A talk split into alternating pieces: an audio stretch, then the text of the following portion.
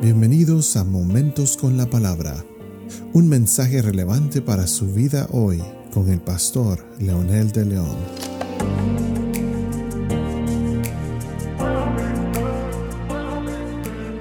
Saludos amigos y amigas, aquí estamos nuevamente con un episodio más de Momentos con la Palabra y esta vez para continuar hablando acerca de la creación.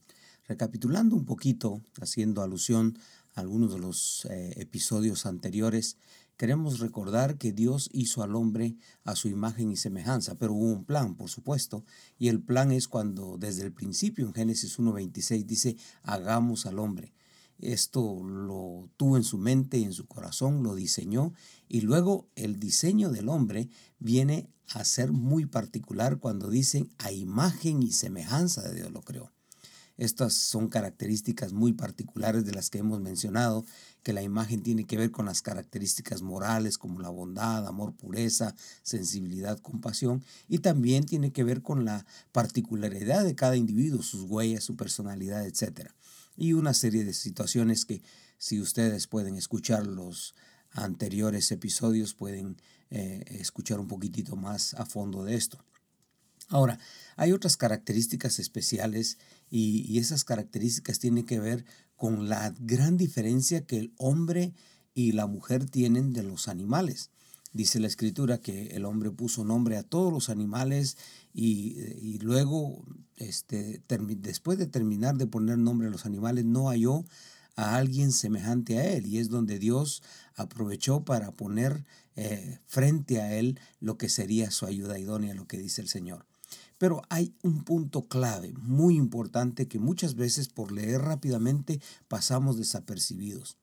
Y dice en el, en el capítulo 1, 28 al 31 de Génesis, solo vamos a utilizar algunos pasajes que dice, y los bendijo Dios, y les dijo, fructificad y multiplicaos, llenad la tierra y sojuzgadla, y señoread en los peces del mar, en las aves de los cielos y en todas las bestias que se mueven sobre la tierra.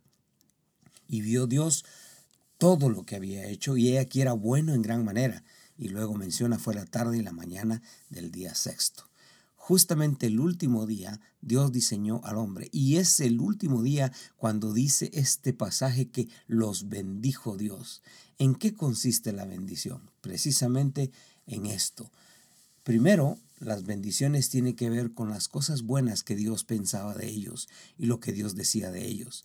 Ellos eran la corona de la creación, eran el centro de la atención de Dios para eh, formar el universo y ellos estaban en la mente de Dios. Era el diseño que Dios tenía para que todo lo que está a su alrededor funcionara perfectamente bien. Tiene que ver con el clima, el sistema solar, el sistema de, del agua, etcétera. Toditito tenía que ver para que el hombre viniera y la mujer vinieran a ser parte de este mundo.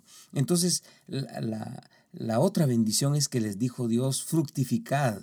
En otras palabras, les dio capacidad de reproducirse, les dio capacidades que nadie más podía dárselos, por supuesto, porque Él es su creador y, que ellos automáticamente no podían tener.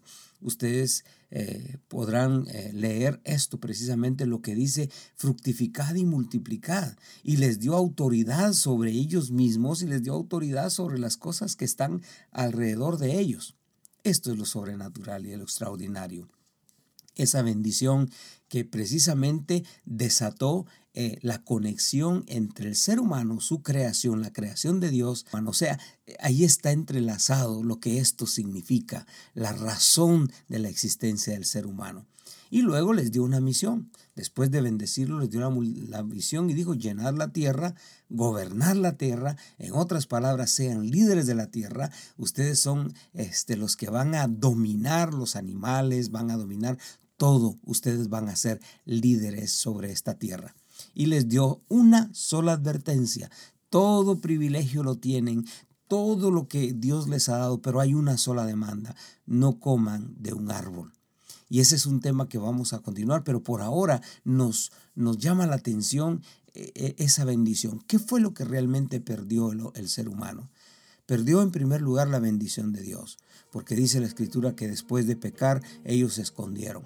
Perdió la capacidad de dirigir y de autodirigirse perdió esa facultad de la imagen y semejanza de Dios, aunque no desapareció totalmente, pero este, se vino a corromper, se vino a desviar y, y, es lo que nosotros llamamos la raza caída. Por eso es tan importante recordar que la bendición de Dios es indispensable y muy importante. ¿Cómo el hombre perdió su bendición? ¿Cómo el hombre perdió la visión que tenía? Pues eso van a ser temas de los siguientes episodios que también tenemos pendientes seguir con el varón y hembra que vamos a retomar en un momento dado. Por ahora ore conmigo diciendo, amado Dios, gracias, gracias por pensar en mí, por crearme y por ponerme un lugar tan especial. Tristemente, Señor, perdimos esa gracia, perdimos esa facultad cuando el pecado entró al mundo.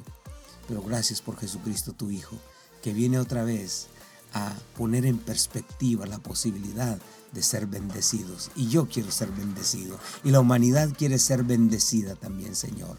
En el nombre de Jesús oramos, suplicando siempre tu gracia y tu misericordia por nosotros. Amén.